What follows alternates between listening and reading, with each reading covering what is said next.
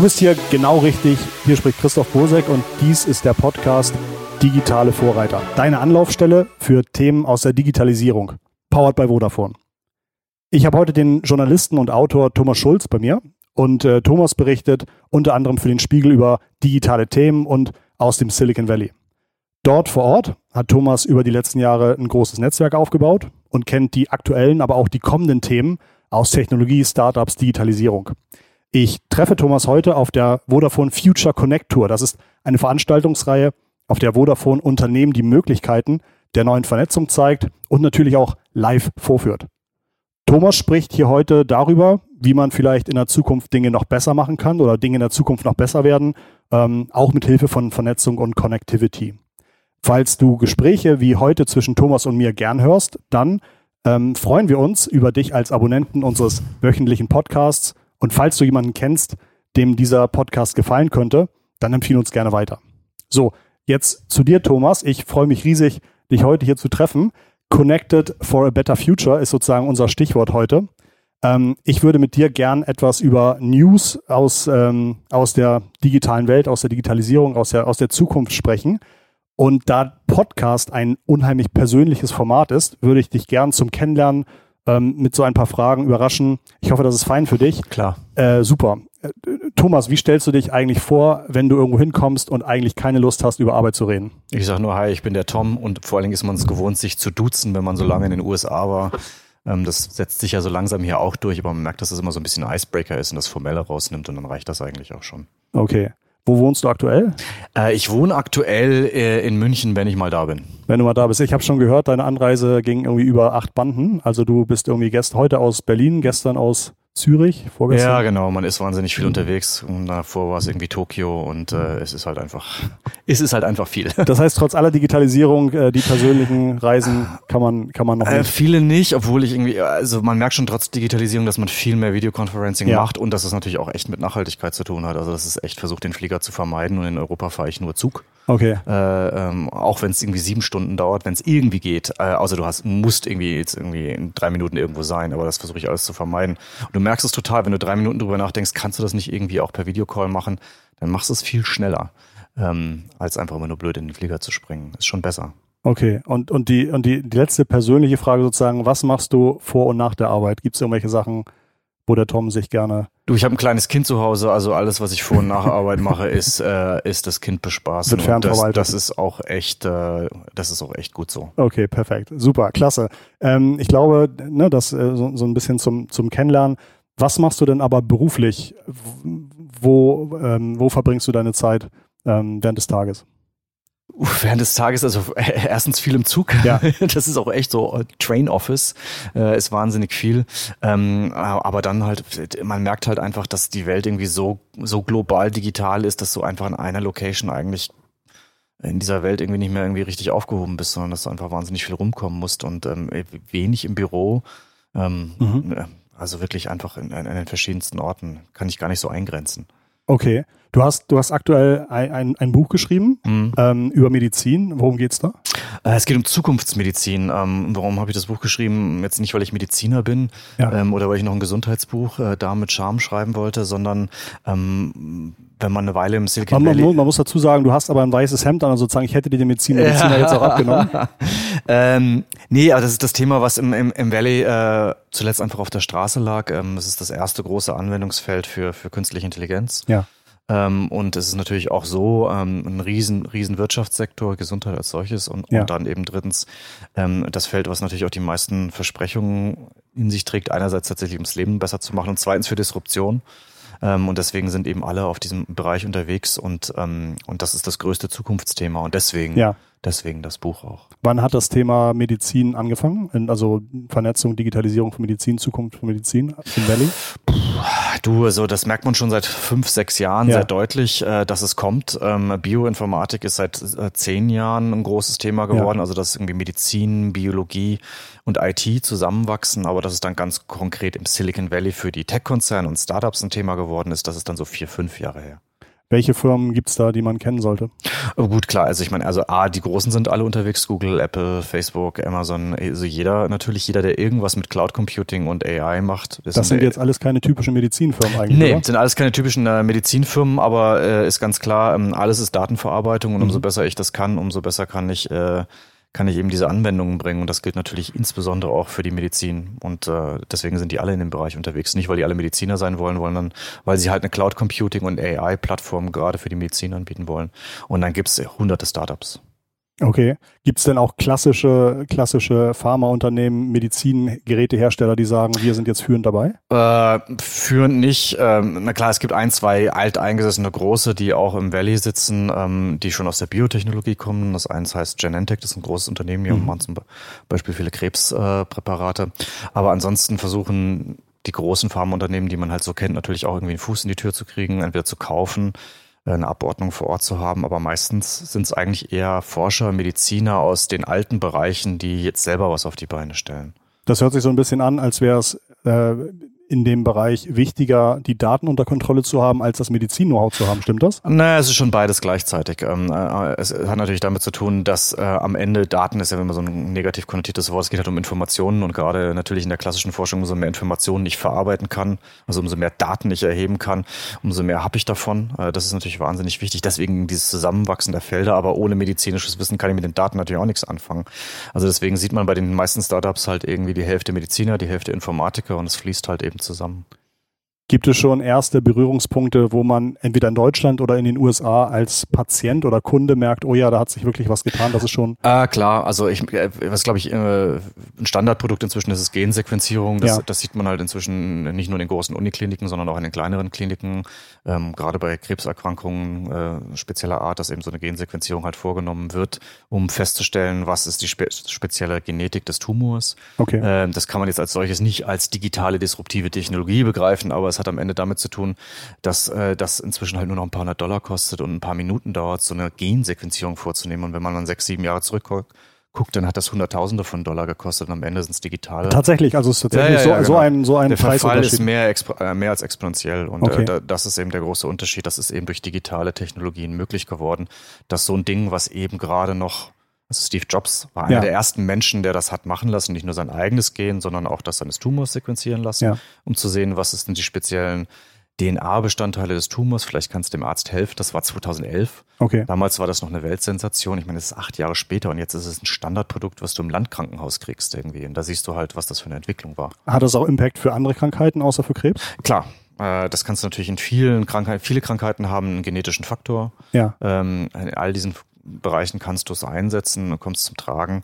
Ähm, gibt jetzt schon die nächste Generation der Sequenzierung und so, aber man merkt, prinzipiell bei fast allen Sachen spielt halt die Genetik inzwischen eine große Rolle. Mhm. Ähm, genetische Daten verwerten zu können, zu wissen, ob da ein Problem mit dem Erbgut vorliegt oder eben auch nicht, hilft halt bei vielem. Und dann gibt es natürlich noch die dritte Stufe, das sind dann halt Gentherapien ja. oder noch weiter Genscheren, die halt ähm, auch nochmal eine ganz eigene Welt sind. Aber Gene als solches, also Erbgut, klar ist einfach die nächste Informationsstufe dann schlagen wir den Bogen zurück zu den Daten. Das sind halt riesige Mengen von Daten, die man halt vorher nicht erheben konnte. Wir konnten keine Gene sequenzieren. Und als wir es konnten, waren es dann teilweise wieder zu viele Daten, weil äh, also äh, so eine Erbgut-Auswertung äh, ist ganz schön viel Zeug. Ja. Okay. Konntest du halt kaum durchblicken, kaum durchschauen und das kommt dann halt alles zusammen. Jetzt kann, kannst du es halt eben mit KI-Algorithmen und maschinellem Lernen besser aufbereiten und äh, das sind große Schritte. In den USA sind ja offensichtlich die Unternehmen allein, an, allein dank der Tech- oder AI-Fähigkeiten weiter als vielleicht hier in Deutschland. Ja. Ähm, gibt es trotzdem Geschichten, wo du auch mit einem interessierten Auge nach Deutschland guckst? Klar, Logo. Also ich meine, wie gesagt, Grundlagenforschung ist hier äh, oft besser oder mindestens okay. genauso gut, aber dann die Umsetzung in die Praxis ist halt das Thema, äh, weil wir einfach zu klein sind hier, die Unternehmen sind zu klein, die Forschungslabore sind zu klein und die Geldausstattung ist zu klein. Du hast hier drei kluge Köpfe, die haben eine super, super, super Idee und dann what's next? Ja, dann geht dir meistens irgendwie oft die Kohle aus. Klar, du hast immer Beispiele, sagen, ein, zwei, drei, vier haben es geschafft, aber ja. der Unterschied ist halt, in den USA sind es dann 300 und in China sind es auch 300, die es schaffen und hier sind es halt drei. Okay. Ähm, und, und das ist halt einfach die Problematik, ist dann halt einfach Scale und die schaffst du hier oft nicht. Äh, sind, sind vielleicht bei uns auch sowohl die, also gibt es auch hier so ein bisschen ähm, gesetzliche Rahmenbedingungen, die uns gerade im Thema Medizin ein bisschen langsamer machen als in China oder Amerika? Nee, die gesetzlichen Rahmenbedingungen sind eigentlich nicht so das Problem. Das, Okay. Also die, die medizinisch spezifischen, die, die FDA in den USA, das ist die Mhm. Arzneizulassungsbehörde, äh, Zulassungsbehörde, ist, ist genauso streng eigentlich wie hier. Okay. Äh, China natürlich nochmal ein Sonderfaktor. Ähm, also daran liegt es als solches nicht, dass du hier die Zulassung nicht kriegst. Es hat eher was mit, mit Unternehmertum zu tun und dass es eben schwierig ist, das einfach so umzusetzen. Und dass es hier noch eine viel klassischere Haltung gibt, nämlich dass irgendwie Forschung und Grundlagenforschung akademisch sein soll, in den Universitäten stattfinden soll, vom Staat bezahlt. Und es gibt auch gute Argumente dafür, warum das so sein sollte. Aber dann again, also wenn es darum geht, das groß aufzuziehen und wenn du so eine neue revolutionäre Welle in einem Wissenschaftsgebiet anrollen hast, dann ist es halt schwer, das in einem Bereich zu konzentrieren, während die anderen halt sagen, wir machen halt Unternehmen draus. Nun sind die Deutschen, glaube ich, auch gerade was das Thema Daten, hat es ja gesagt, wie groß die, dieser Datenberg ist, der da aus den Genen raus, raus passiert. Nun sind die Deutschen wahrscheinlich auch besonders vorsichtig, was passiert da mit meinen Daten? Ähm, will, ich, äh, will ich so einen Service überhaupt ausprobieren? Gut, klar, das ist natürlich, jetzt geht's um, man, äh, muss man auch unterscheiden, das sind Patientendaten als solches natürlich klar, ist, Mhm. ist, ist ein besonderes Feld, ähm, aber äh, die Daten als solches sind ja oft auch anonymisierte klinische Daten, Forschungsdaten, die haben wir hier auch, die benutzen wir auch. Es geht nur darum, wie kann man die aufarbeiten. Ähm, also wenn ich halt irgendwie drei Ärzte mit einem klassischen Computer irgendwie draufsetze, dann ist es halt oft schwieriger, die auszuarbeiten, als wenn ich die halt irgendwie mit modernen, gerade irgendwie KI-gesteuerten Technologien halt irgendwie aufarbeiten kann. Das ist klassische wirklich äh, Grundlagenforschung. Und dann hast du das zweite Feld, ist dann tatsächlich irgendwie die Patientendaten, elektronische Patientenakte, tatsächlich in der Anwendung und der Diagnose, wenn ich beim Arzt bin und sage, wie viel kann der Arzt sehen, wie viel kann er weitergeben, da sind wir hier strenger im Moment noch. Ja, auf jeden Fall gibt es auch gute Gründe für. Auf der anderen Seite sind wir natürlich auch klassisch langsamer. Ähm, über Jahrzehnte irgendwie über so eine elektronische Patientenakte diskutiert, wo einfach alle Daten zusammengetragen werden sollen, damit der Radiologe gleich sieht, was der Hausarzt irgendwie aufgeschrieben hat. Und äh, das ist natürlich erstmal ja zum Vorteil des Patienten. Kann man das wieder aufholen, diesen, diesen, die, den Nachteil, diese Verzögerung bei uns? Mm, ja, Kommt jetzt drauf an. Also äh, ich glaube, den, den, den großen Rahmen holen wir nie wieder auf, weil der hat was mit Geld zu tun. Ja. Wenn du ins Valley nach China guckst, äh, wo Abermilliarden und Abermilliarden zur Verfügung stehen und wir haben hier halt einfach nur ein Zwanzigstel oder ein Dreißigstel davon, das holen wir nicht mehr auf und das kriegst du dann irgendwie auch am Ende nicht mehr hin. Ähm, Was wird das für einen Impact haben in zehn Jahren? Das wird, für, das wird den Impact haben, dass wir dieselbe Entwicklung, die wir jetzt an allen digitalen Technologien gesehen haben, äh, dass, dass wir da keine, nicht die erste Geige spielen. Äh, das schaffen wir einfach nicht. Wir haben keine führenden Tech-Unternehmen, wir haben keine führenden Digitalunternehmen. Ein, zwei, die gut sind, klar, du hast dann noch vier, fünf gute äh, äh, Unternehmen in, in verschiedenen E-Commerce-Bereichen aufgebaut und hier und da. Und du hast immer mal ein, zwei gute Unternehmen Ja. und du hast keine Weltplayer und du hast irgendwie nicht 50 Unternehmen. Das, das kriegen wir, das wird auch in dem Bereich so sein. Du hast irgendwie fünf, sechs echt super Unternehmen, die irgendwie Biotech toll machen ähm, und die anderen haben halt 80. Und ähm, das hat natürlich dann am Ende damit zu tun, wenn du dann irgendwie ins Gesamtfeld guckst, irgendwie wenn so eine diese Medizin revolutioniert wird, andere Diagnoseformen, andere Therapieformen, andere äh, neue Arzneimittel, die werden halt nicht von hier kommen und das wird Ja. auch ein Problem sein für die für die Pharmaindustrie. Siehst du denn Nischen, in denen man zumindest sagt, da könnte man noch gut reingehen, auch wenn man vorne die Grundtechnologie vielleicht Klar? Medizintechnik ist schon immer ein großes Ja. deutsches Thema auch gewesen. Also alles, was irgendwie mit Maschinen, Elektrotechnik zu tun hat, sind wir immer schon gut gewesen, könnten wir auch jetzt. Äh, Aber da hängen wir halt auch noch ein paar Jahre hinterher. Ähm, Da haben so langsam alle äh, den Schuss gehört. Gibt ein paar große Player in Deutschland, B. Braun zum Beispiel. Äh, Was machen die? Die, äh, die machen alle möglichen Formen medizintechnischer Geräte. Ähm, die machen das super, das ist ein großes Unternehmen, sitzt da bei Melsungen und äh, aber zigtausende von Mitarbeitern exportieren irgendwie von Skalpellen bis sonst was, alles in alle Welt ist toll. Ähm, aber ähm, die müssen halt auch zum Beispiel in die Pötte kommen, wenn du das in 10, 12 Jahren halt irgendwie noch beherrschen willst, dann musst du halt was tun. Das gilt halt für alle. Fallen dir aus den letzten drei Jahren im Medizinbereich aus dem Valley zwei oder drei absolute Wins ein oder zwei oder drei absolute Fails, was da passiert ist? Ähm, Wins ist, glaube ich, ähm, muss, muss man, glaube ich, pauschal sagen, dass der Versuch mit, mit künstlicher Intelligenz ähm, zu diagnostizieren über die Bandbreite jetzt schon ein Win ist. Also du Ja. siehst, du gibt's 20.000 Beispiele dafür, warum zum Beispiel die Maschine Lungenkrebs inzwischen oft besser erkennt als als der Lungenarzt oder Hautkrebs besser erkennt als, als der Hautarzt oder mindestens genauso gut und schneller. Äh, Du siehst es, die Anwendung sieht man vor allen Dingen in der Kardiologie. Ähm, da gibt es viele Beispiele für, kann man sich denken. Also Herzerkrankungen haben ja viel mit Mustererkennung zu Ja. tun. hey, hast du einen unregulären Herzrhythmus, also EKG erkennen. Ähm, das kann die Maschine halt einfach super und da sieht man, die sieht man jetzt halt überall schon in der Anwendung, so äh, KI-gesteuerter ähm, EKGs. Und ja. äh, also das ist ein totaler Win. Da war vor zwei Jahren irgendwie, wollte man es irgendwie auch nicht glauben, dass es so schnell gehen kann, dass die Maschine tatsächlich solche großen Muster in der Diagnose schon erkennen kann. Ähm, und es gibt gibt halt ein, zwei groß angelegte Projekte, die halt ein Riesen-Win werden könnten. Ja. Also gerade ähm, Krebsfrüherkennung, wo es irgendwie darum geht, ähm, schon früh im Blut Krebs zu erkennen. Da arbeiten ja. viele dran, auch in Deutschland. Äh, ist nur wieder auch eine Frage von Scale dann again. Hier gibt's dann halt irgendwie ein, zwei kleinere Unternehmen und Unikliniken und da drüben gibt's dann drei Unternehmen, die drei Milliarden irgendwie Startkapital ja. haben.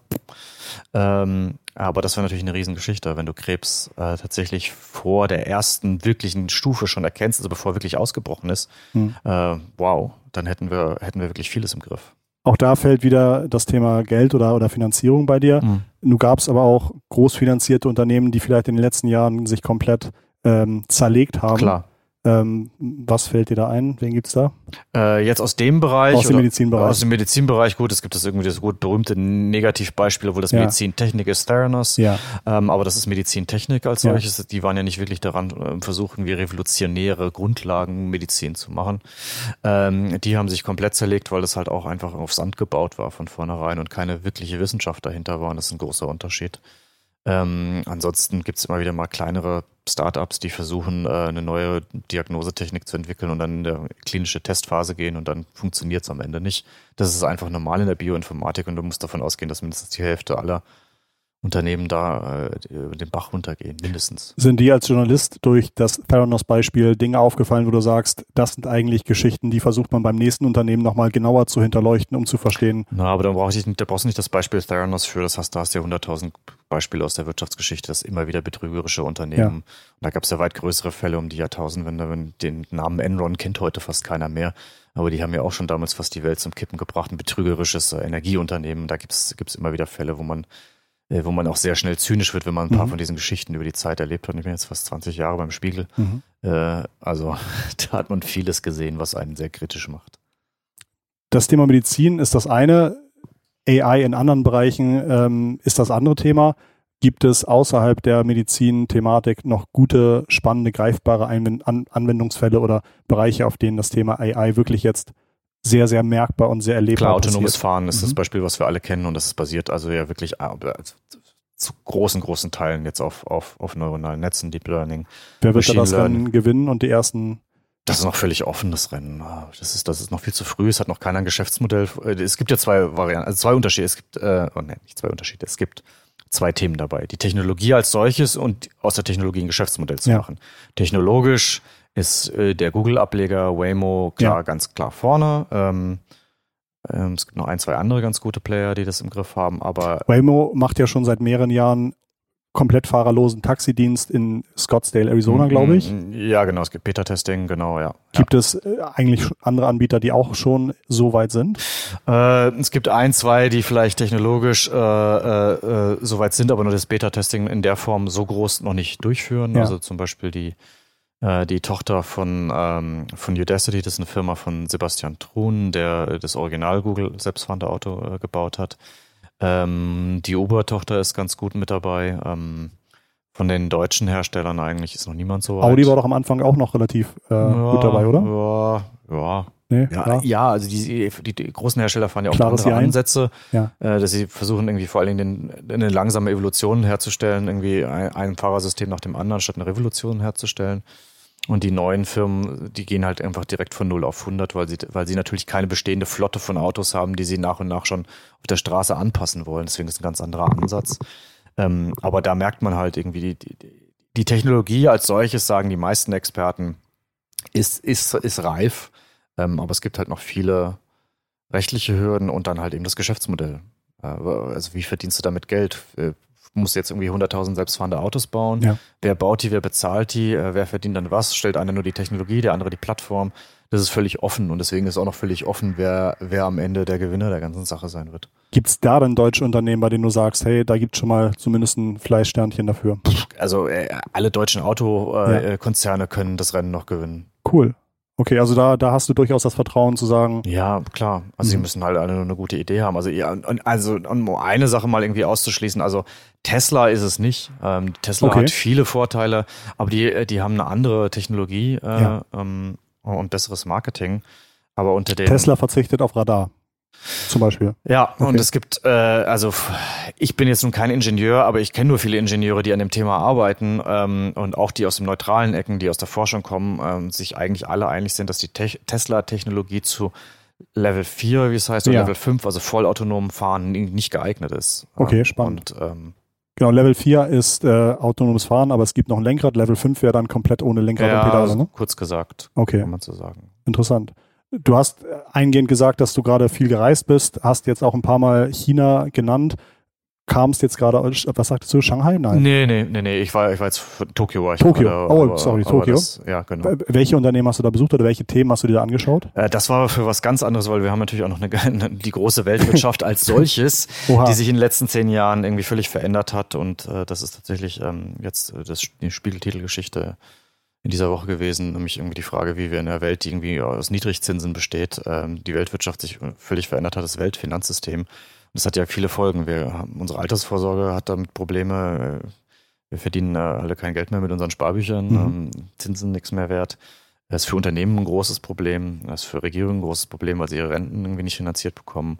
Okay. Und Tokio oder war in dem Sinne interessant, weil die Japaner da schon äh, ein bisschen weiter in den Abgrund gefallen sind als, als, als die Europäer alle Angst davor haben, so zu werden wie Japan, nämlich irgendwie eine Welt, in der äh, die Löhne nicht mehr steigen und äh, die Leute wahrscheinlich alle länger arbeiten müssen, weil äh, dieses Weltfinanzsystem irgendwie so das nicht mehr trägt, gerade für die Industrienationen äh, wie in früheren Jahrzehnten.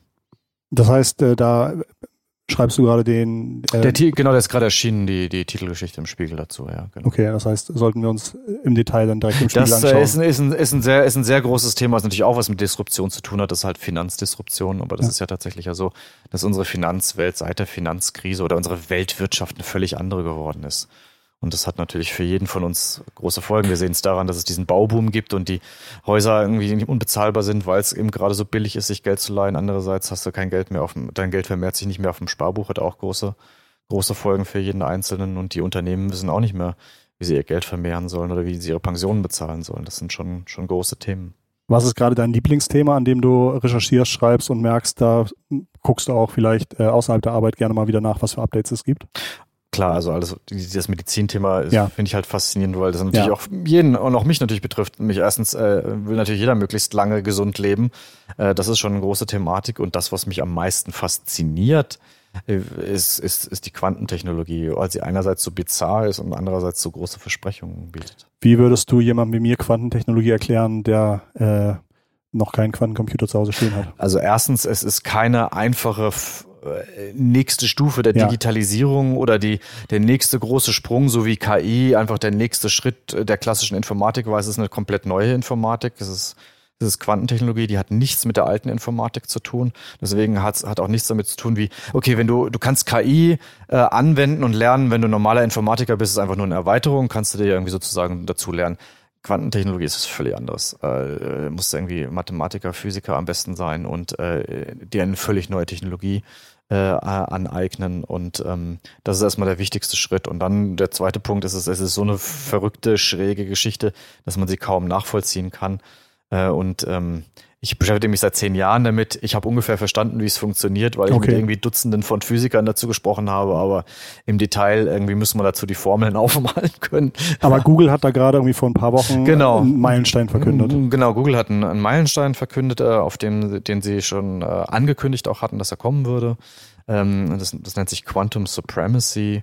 Also es geht darum, dass sie bewiesen haben mit einem offiziellen Experiment, dass der Quantencomputer oder den Quantenprozessor, den sie gebaut haben, eine Aufgabe schneller rechnet als der größte, beste Supercomputer, den es auf der Welt gibt. Das ist eine, eine riesige Maschine, die steht in einem Labor in, in den USA, äh, kennen wir ja diese, diese Supercomputer, die tausende von Sachen gleichzeitig rechnen würden. Und die Aufgabe, äh, an der hätte dann dieser Supercomputer tausende von Jahre gerechnet, während irgendwie der, der Quantencomputer das halt irgendwie in, in, in, ich weiß es gar nicht mehr, ein paar Sekunden oder ein paar Minuten irgendwie gelöst hat.